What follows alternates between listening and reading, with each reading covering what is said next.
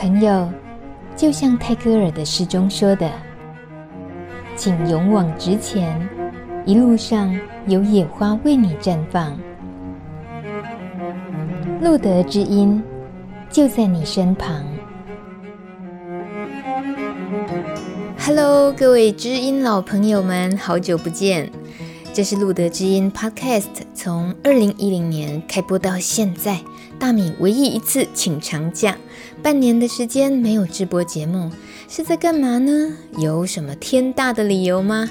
呃，其实呢，不是什么大不了的事，就是。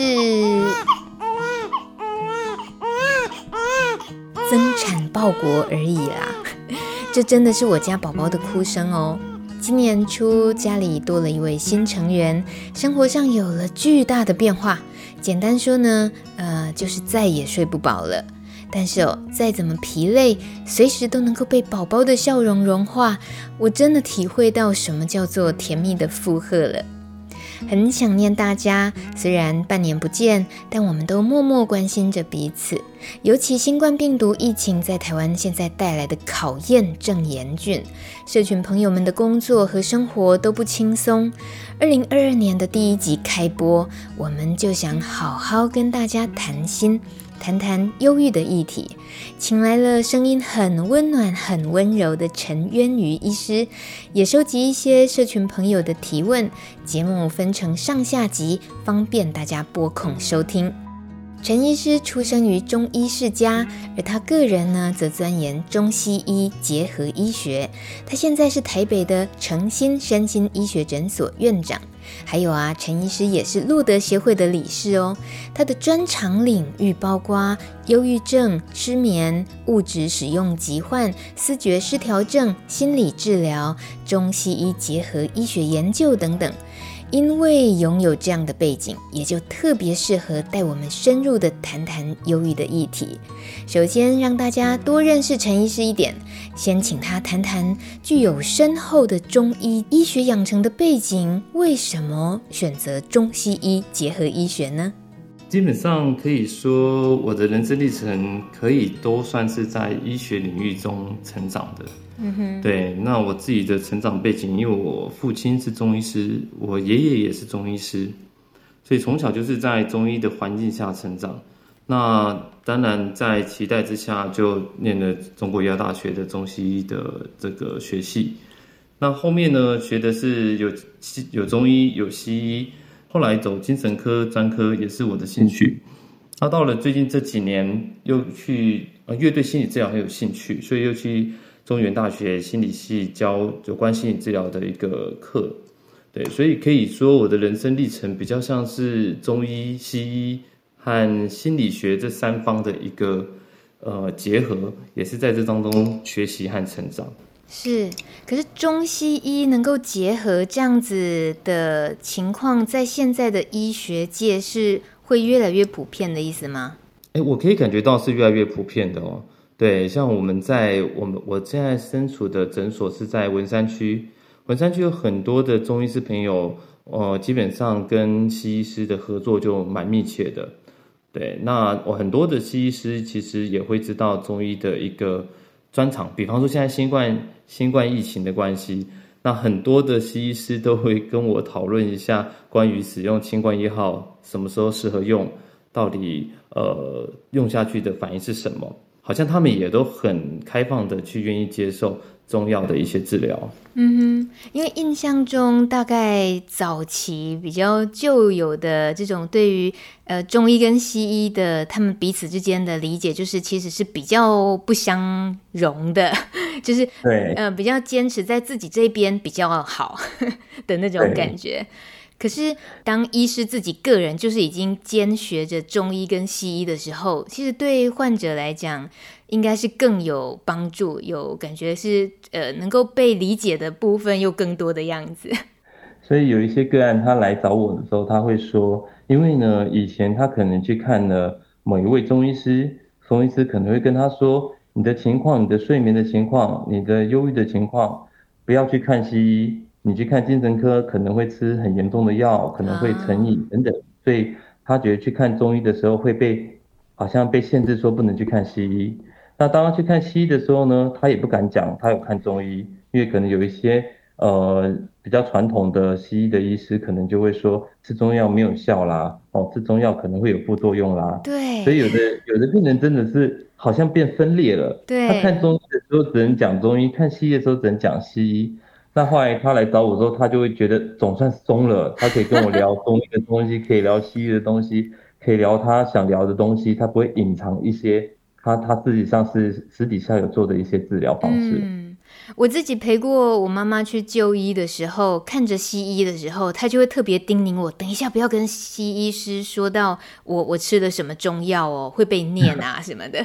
但我心里想的是不对啊，这个病患他是正在吃的什么药，是不是应该要很详细的也让正在帮他看诊的医师知道才对，才是会有更正确的诊断，不是吗？对，没错。嗯。很高兴，我们今天在中医、西医加上心理学的基础上，有陈医师用了自己二十年青春投入的经验，陪我们谈谈忧郁这件事。先从单纯认识“忧郁”这两个字开始，好不好？那我想先聊聊看，如果说讲“忧郁”这个词的话，我们可以把“忧”跟“郁”分开来看一下。嗯，因为在中医的理论当中，其实有谈到所谓的七情。这七情包含七种情绪，包含怒、喜、痴、悲、恐、忧、惊。那这七种情绪，他认为这就是人基本拥有的正常的情绪。其中的忧呢，就是也是正常的情绪之一。嗯。我们想想看，现在的疫情那么严重，如果我们听到周边的朋友不幸确诊或是失去性命，我们会不会悲伤？会不会难过？嗯，当然会啊。哦，因为这都是正常的一个情绪。那之前。我记得那个宋代范仲淹有讲一句话说：“先天下之忧而忧，后天下之乐而乐。”我们可以想想看，对这种忧，就像我们现在面临这个疫情很严峻的时候，每个人是真的都需要有一点点的忧患意识。有忧患的意识，我们才会减少群聚用餐、勤洗手、戴口罩，这是在保护自己，也才会保护家人，这可以让疫情的传播的速度更减缓。所以忧呢，不一定是不好的。基本上，在中医的传统来讲，在理论当中认为忧本来也是正常的情绪之一。嗯。不过呢，如果这个忧的情绪表现过度的时候，或者是其他刚刚讲的七情的情绪表现过度的时候，可能就会造成身体心理的伤害，这就达到所谓郁的程度。那中医有一句话大家应该听过，就是郁则不通，不通则痛。这样。有听过，是是。那这个郁呢，就是。中医讲的就是气不通，气结了，所以忧郁的病人常常会说胸口闷闷的，头头紧紧的，头胀胀的，甚至有人说腹胀、便秘，然后常常有股气出不来。嗯，那如果长期的不通，它甚至可能会痛。所以在年长一点的或者长期忧郁的病人，他可能就会抱怨说：“我这痛那痛，一会腰痛，一会背痛，一会肩膀痛，很多的地方的疼痛。”那在中医有讲这种多点的疼痛，或称之为游走性的疼痛，他都会认为这是跟情绪有关系。嗯，所以中医有讲一句话，就是大怒则伤肝，那大喜则伤心，思虑伤脾，悲忧伤肺，或者惊恐伤肾这个概念。意思就是说，这些情绪原则上是正常的，但是如果一旦过度的时候，造成郁结，造成气机调调节不顺的时候，可能就会产生一些疾病。嗯，我举个忧郁症的案例来说了哦。是。那在忧郁症的个案当中，常常会听到个案常常会讲一些比较负面的事情，也常常莫名会感到焦虑。嗯哼。这些常常的我们说的思虑过度呢，就会伤到中医讲的脾胃功能。那临床上可能就看到会腹胀啦、便秘啦、拉肚子啦、胃食道逆流啦、胃溃疡等等的情况，这就是中医讲的思虑伤脾的一个概念。哦。所以。有时候我在我们诊常常会接受到一些个案，他来的时候他就说，哎，胃食道逆流，常常不舒服，然后呢去了肠胃科看了很多很多肠胃科的药，但是到了最后肠胃科医师只跟他说，你这是自律神经失调，要建议你去看身心科。嗯哼，其实这对个案来讲，其实一开始都是很错愕的，就是哦，我这么相信你这个医生，就吃了这么久的药，最后居然叫我去看神经科 或是。或是精神科，或是身心科，那其实对他们俩这种心情是很矛盾的。嗯，那通常来我都会跟他说，这就是思虑伤脾的一个概念。其实个案听完他会比较放松一点，他会觉得好像也没那么严重。那的的确确自己的焦虑啦，或者想的比较多的时候，的确他的脾胃功能会不好，比较会有拉肚子啦、胃食道逆流的一个现象。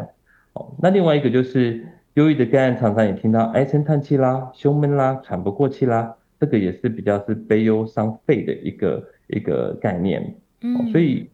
嗯，我们要注意，就是当有忧郁倾向或者忧郁症的个案，其实他们可能常常也会伤到中医讲的一个五脏的一个一个部分。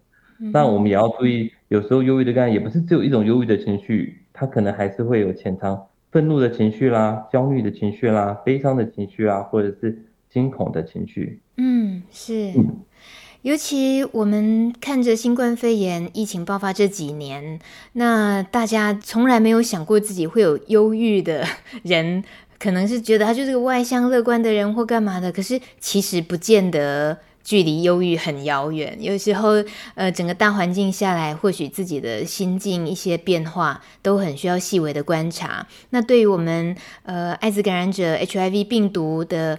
呃，感染者来说，其实心理的负担在这个新冠肺炎底下，我相信是有更多很难说出口的。那像是我也有遇到女性感染者，她在职场上，她因为要打第三剂加强针，可是当呃这个公司职场有要求要对外对客户那边提报一个是不是都有打过疫苗的报告的时候，她就害怕自己打了加强针这件事情被看见。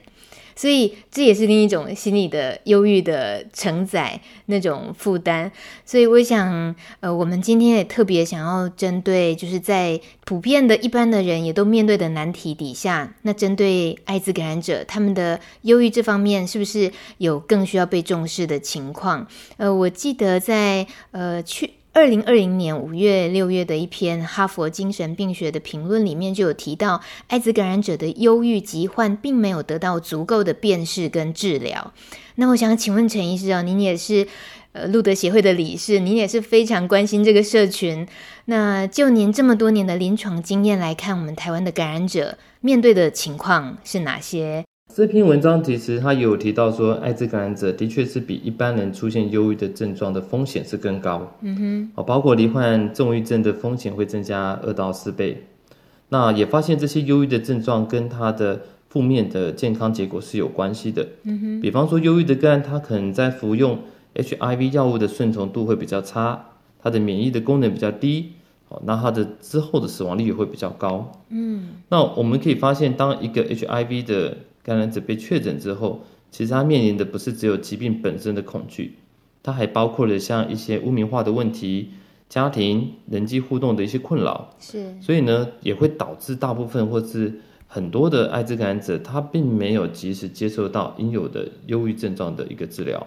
他光处理这些污名化、处处理人际的问题，他就已经已经没有时间去处理他自己的问题了，嗯，好，也因此他的自杀的风险也会也会比一般的族群来得高，嗯，那在台湾来说呢，其实可以看到就是忧郁、焦虑，还有物质使用疾患，这个也都是在台湾 HIV 感染者比较常见的精神疾病的一个共病的一个情况，嗯，那主要是因为 HIV 的感染者他本身就会带来很大的身心压力，嗯哼，那。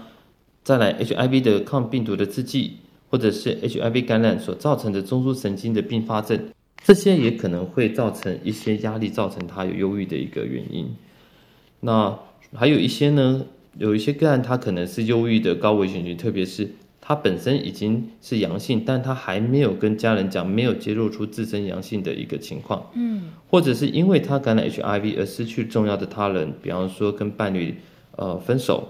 或者是离婚，或是跟他的重要的人际关系的人都保持距离了，嗯、哼或者是他本身 AIDS 的一个病程是严重的，治疗的反应不好，这些都是罹患忧郁的一个高风险的一个族群了哦。嗯哼，对。那在忧郁的辨识方面，其实我觉得这个蛮重要的，有一个有一个 APP 倒是可以分享给大家看看，哦、这是个蛮简单的 APP，叫做心情温度计。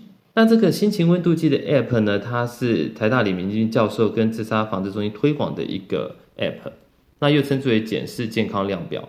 这个量表其实在医院里面也常常会用来使用，它比较可以迅速了解自己的一个心理状态。嗯，它大概的问题很简单，就是问你这一个心情里面有没有一些症状造成你困扰或是苦恼的一个程度。第一个呢是有没有感觉到这一个礼拜内常常觉得很紧张不安？第二个呢，觉得会不会很容易苦恼或是动怒？第三个呢，有没有感觉到忧郁、心情低落？第四个，有没有觉得比不上别人？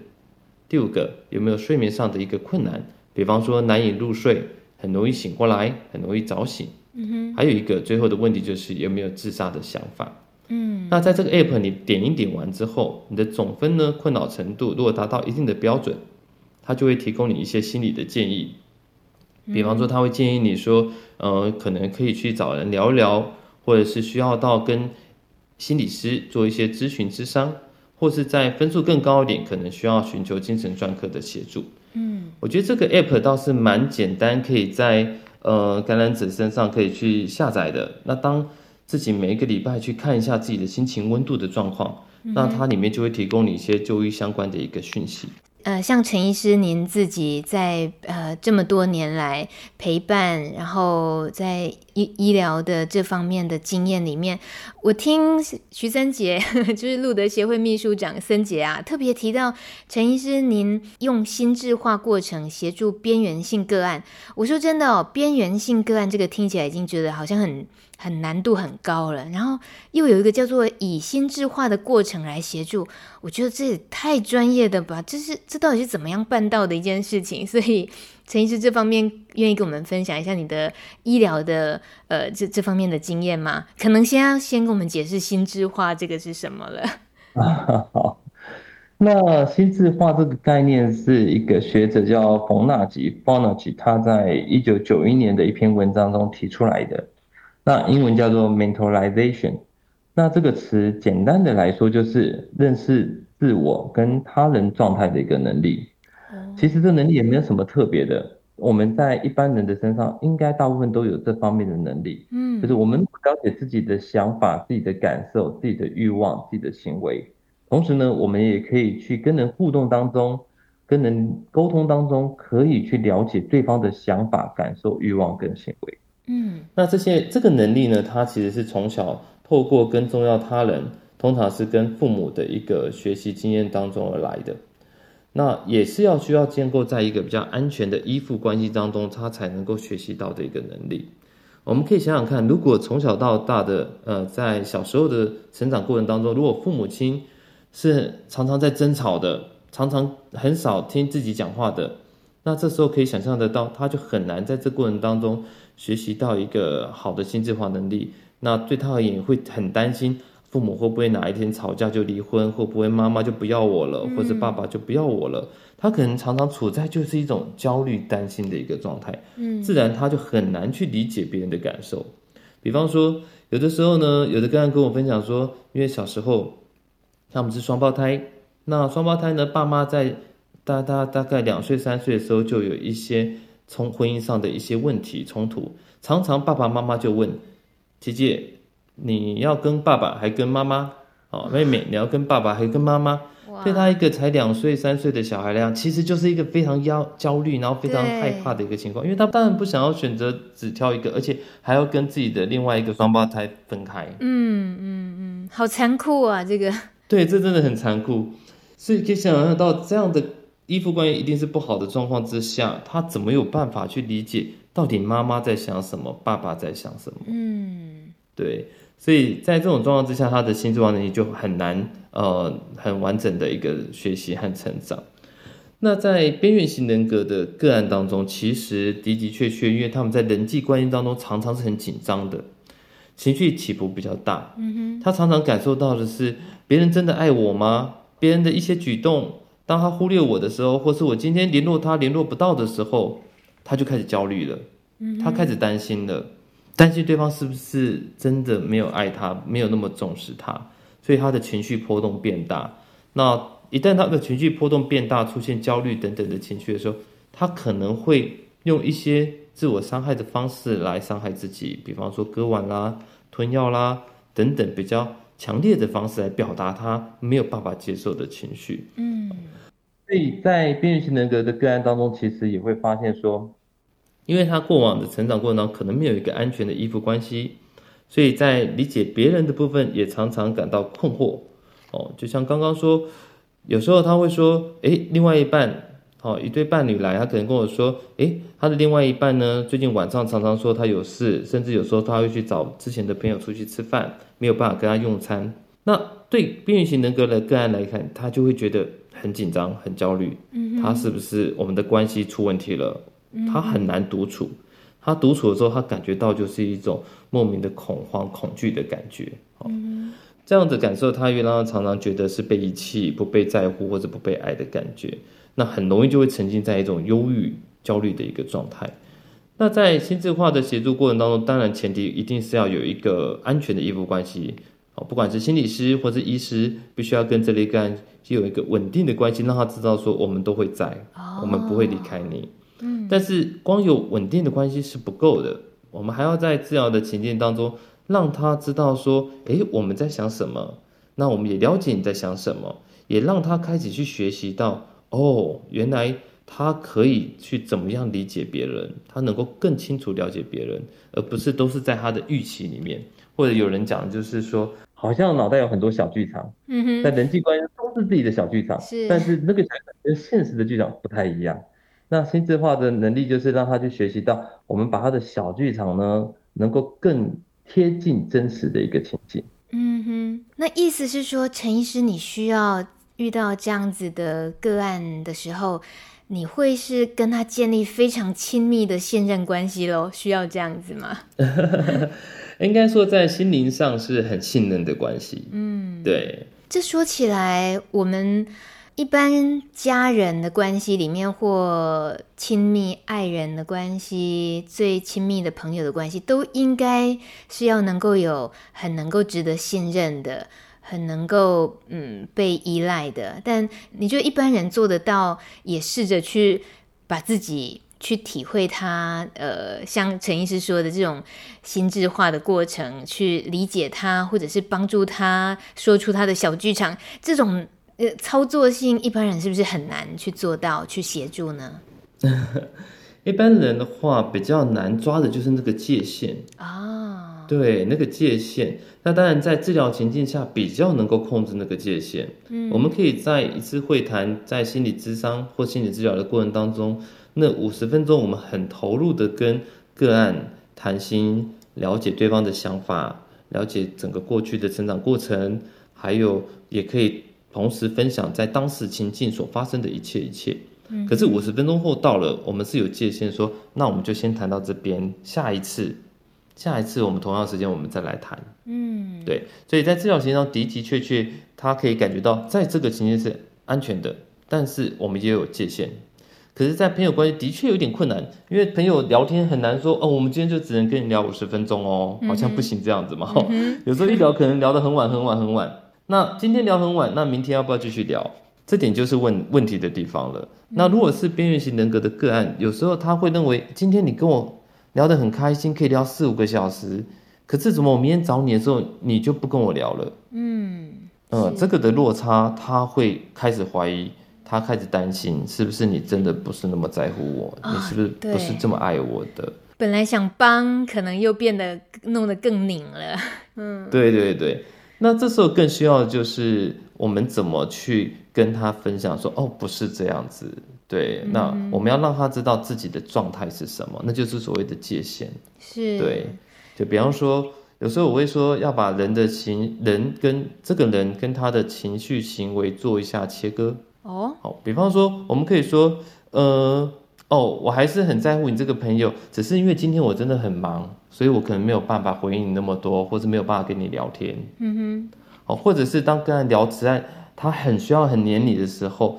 我们也是可以适当的反映给朋友知道，说，哎，我很喜欢你这个朋友，但是呢，可能有时候聊太久，或是时间拖太晚，我也会感觉有点困扰。嗯哼，哦，我们可以让他知道说，我们可能有些，我们并不是不喜欢对方，而是可能只是对方的某些情绪或某些行为是我们自己不太喜欢的，或是不太能够接受的。嗯。我觉得有时候该讲还是还是得要讲出来。举个例子来讲，就像小孩子啊，我们想想看，小朋友在小孩子在成长过程当中，他可能一开始在一岁两岁的时候，他一定会很黏着妈妈，什么都要找妈妈妈妈妈妈的。可是妈妈一定有她的事情要做啊，嗯，妈妈可能要洗碗，可能要煮饭，所以这时候做妈妈的角色也是反映给小孩知道说，好，小朋友，待会妈妈陪你玩哦，但是你要等一下，妈妈先要做什么，做什么，做什么。哦，妈妈爱你哦，可能抱他一下，继续做自己的事情，这就是一个界限。嗯，对。那边缘型人格可能在这个部分，小时候这部分的一个学习历程当中比较缺乏这个界限，所以常常也会造成他后来成长过程当中成人之后的一些人际的困扰。嗯哼嗯哼，是。呃，再说到其实呃，在一些药瘾者。这方面的呃来求助的例子应该也是都非常多的。那呃感染者感染社群里面的药物成瘾啊，这些或者是有共病现象，这些也是长久以来呃陈医师这里也会面对的一些个案的处理，对不对？那是从美沙东的这个。这种治疗，呃，这个叫减害的模式嘛，美沙东可以这么说嘛？啊，嗯、呃，从您这么多年以来陪伴美沙东的个案，他们面对的一些难题，那你陪伴他们的方式，这又是可以给我们给我们一些经验的分享，可能。这个节目正在听的也很多艾滋工作者，那或者是感染者自己，也都还在这条路上努力，也想听听陈医师您的这些年的一些心得。好，我之前做美沙东的替代治疗，大概有十五年左右的经验。那说实在，也让我有很大的机会去了解这类的个案。那的确，在物质成瘾者常常会有一些共病症，比方说忧郁症、焦虑症啊、人格违常、躁郁症等等。但不管它是哪一个共病，我们一般如果从医疗的角度来看，当然就想说，忧郁症就吃抗忧郁的药治疗，焦虑症可以吃抗焦虑的药物治疗，那人格障碍症可能或者人格违常可能会考虑心理治疗等等。哦，那躁郁症当然有躁郁症的药物。哦，那当然如果是艾滋感染者有。这个艾滋感染艾艾滋的一个药物来做治疗，那在海洛因的成瘾的话呢，是的确有所谓的减害治疗，就是美沙东的替代治疗。嗯，不过我发现哦，在当时在长期跟这类个案的互动当中，在这个成瘾的行为底下，其实还潜藏了一些心理上的一些问题。嗯，比方说他们在情感的调节是有障碍的，他们的情绪起伏会比较容易大一点。那比较容易陷入低潮的时候，可能陷得比较久一点。那第二个是情感表达不能的问题。在我在一些呃跟药瘾者工作的时候，常常问他说：“诶，你最近心情还好吗？”有的个案会回答：“我不知道。”嗯哼。有的呢，我可能问他说：“你最近去工作怎么样？”他可能回答很简单：“很好啊。”哦，或者是不好，或者是还好。我们可以发现他的表达就是很简单。哦，他的表达就是不知道，还好，很好，不好。这时候我都会很好奇的鼓励他，在说：“你说的很好是怎么样很好呢？”目的就是希望他们能够再更表达清楚他的感觉是什么。哦，你是指他不太愿意表达，还是他无法辨识他的情绪这件事？其实都有，有的是一开始在信任度不够的时候，他可能不太敢表达。嗯，那有的是表达很过度。很很就是比较极端一点，那有的是他从小过程当中，我刚刚有讲到说，可能在呃从小的成长过程当中，或许他就没有学习到怎么表达真实的情绪，嗯，所以他只会听到的就是好啊，还好啊，不好啊，尤其在东方人更多这样的一个情况。如果父母亲在小孩成长的历程当中，他们就已经处在很大的情绪状态之下，他可能就会忽略到。小孩的一个情感表达，没错，对，没错，对，所以这类的个案，其实，在药瘾者个案，其实我们如果去回推过去的成长经验当中，也会发现有很多的儿童时期的一些负面的经验，比方说被忽视啦，或者有一些有一些家庭暴力啦、语言暴力啦，嗯、或者是他的家庭，他的爸爸妈妈可能也有使用毒品的经验，甚至入监服刑，导致他是单亲的一个情况。这些成长过程当中，儿童时期的负面的经验，其实都可能会让他在情感的调节上出现障碍，或者是他的情感表达出现困难。那所以我们在跟他互动的时候，其实我都会很好奇，想要再去发掘他的，想要让他把他的真实的情感再多说一点。那这些个案，他们也有时候也会有所谓自我价值比较低，觉得自己不值得被爱，哦，自己好像没有办法肯定自己。还有一个就是跟其他人维持稳定关系上面会有一些困难，嗯哼，这些都是成瘾者会常常会再度使用药物的一个心理因素。嗯。那我们在介入的时候，我们可能就会去多了解他这些心理状态，那帮助个案他要先能够接受，能够含容、忍受那种比较强烈的情感。有时候我会说，就是他们要学习忍耐那种挫折了哈，就是他他要能够延宕他的满足，也就是说。我们可以想象一下，呃，基本上药瘾者他有时候当情绪来的时候，他不知道怎么办的时候，他可能立即需要药物的提供，让他可以马上减缓他的一个不舒服的感觉。嗯哼。可是我们要让他学习，就是要要能够延宕这个当下这种不舒服的感觉，然后用别的比较好的方式取代掉使用药物，同时也会我然后同时也会鼓励他想办法用言语的方式来。表达他自己内心的一个心理状态，这个也是跟刚刚有提到的目的，就是要提高他的心智化的能力。嗯哼，因为个案他必须要能够清楚描述自己的心理状态之后，下一步他才能够也要让他去清楚了解别人的心理状态。嗯哼，那如此一来，他比较少的小剧场，他可以更减少他的人际的依赖、药物的依赖，还有一些人际的冲突。哦哦，刚刚特别提到。用什么来取代，能够延缓他的需要的那个 那个时间？这个很难啊！您您在他面前，你要用什么让他有替代呢？嗯，用什么东西来替代？其实我们的感觉上，你要取替代一个物质成瘾，当然。一开始，如果今天他用的是比较强的，比方说像海洛因，对不对？嗯。那海洛因的话，为什么会有减害？那目的就是先从比较强的海洛因先减成比较安全的美沙酮。嗯。对。那美沙酮是个维持疗法，就是在延宕他立即想要再去使用海洛因的一个，至少在生理上不会那么强烈需求，想要再去使用。嗯哼。那慢慢慢慢的，可能就要去思考，如果他今天。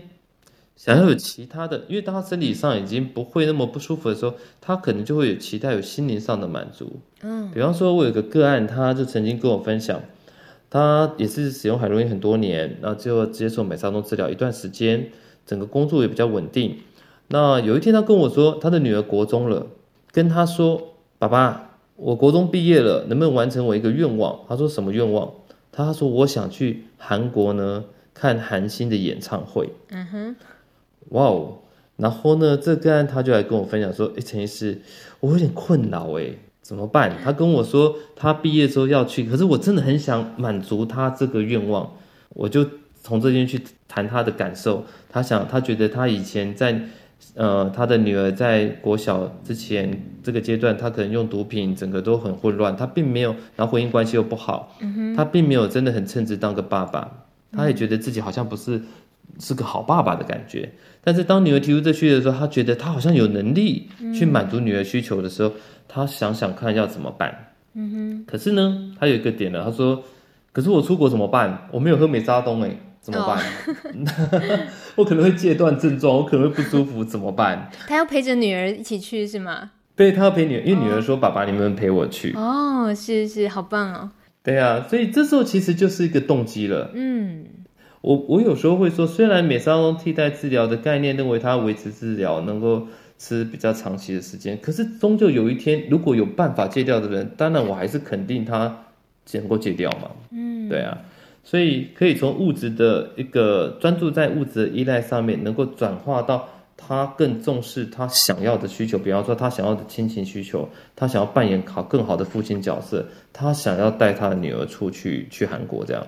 所以我跟他拟定了大概三个月到半年的计划，想办法把美沙酮慢慢减少，慢慢减少，慢慢减少。哇，对，真的。那那的确也，他也达到了这个目标，说哇，总算可以带女儿出去，他可以感受到这个当一个好爸爸的感觉，还有追星的感觉，是不是？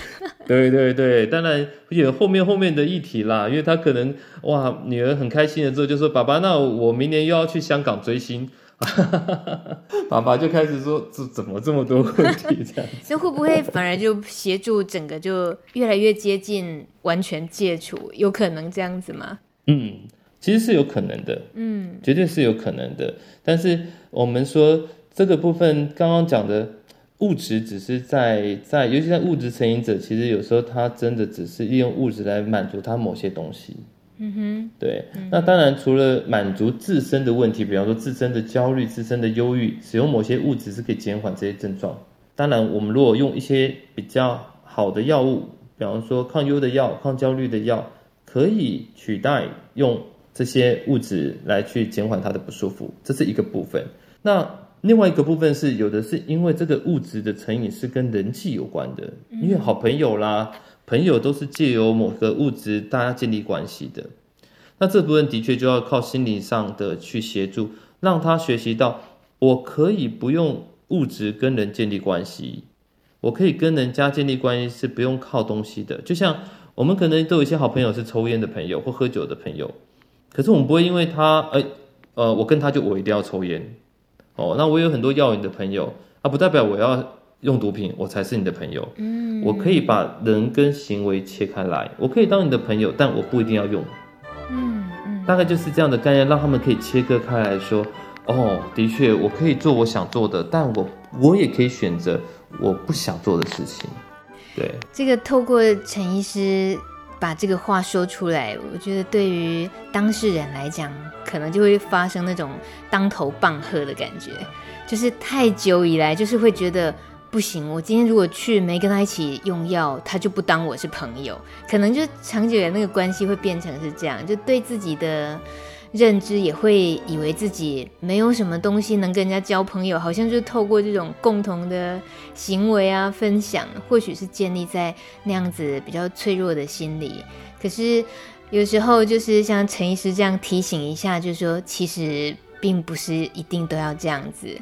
呃，我自己有突然想到很多年前，我有一天听着收音机，主持人突然说一句话说，其实自卑你是可以不要他，哎。然后我就觉得啊，我刚刚听到了什么？就是有一种从小，当然也就是才知道自己心里头的那个自卑一直都在。那当我听到一句话说，其实自卑这个东西你可以不要它，哎，我就突然觉得有一种解救的感觉，有人在提醒我，哦，原来有这个选择，哎，那我就不要他就好啦。呃，很谢谢陈医师。这么耐心、贴心又温柔的，可以跟我们叮咛这么多。下集节目同样要关注忧郁议题，借由社群朋友们的自身经验来提问，陈医师将一一为大家解答，包括如何辨识老年忧郁的症状、更年期的阴影，还有如何增加自我价值。以及针对抗忧郁药的副作用方面都有很详尽的剖析，我们下集见哦。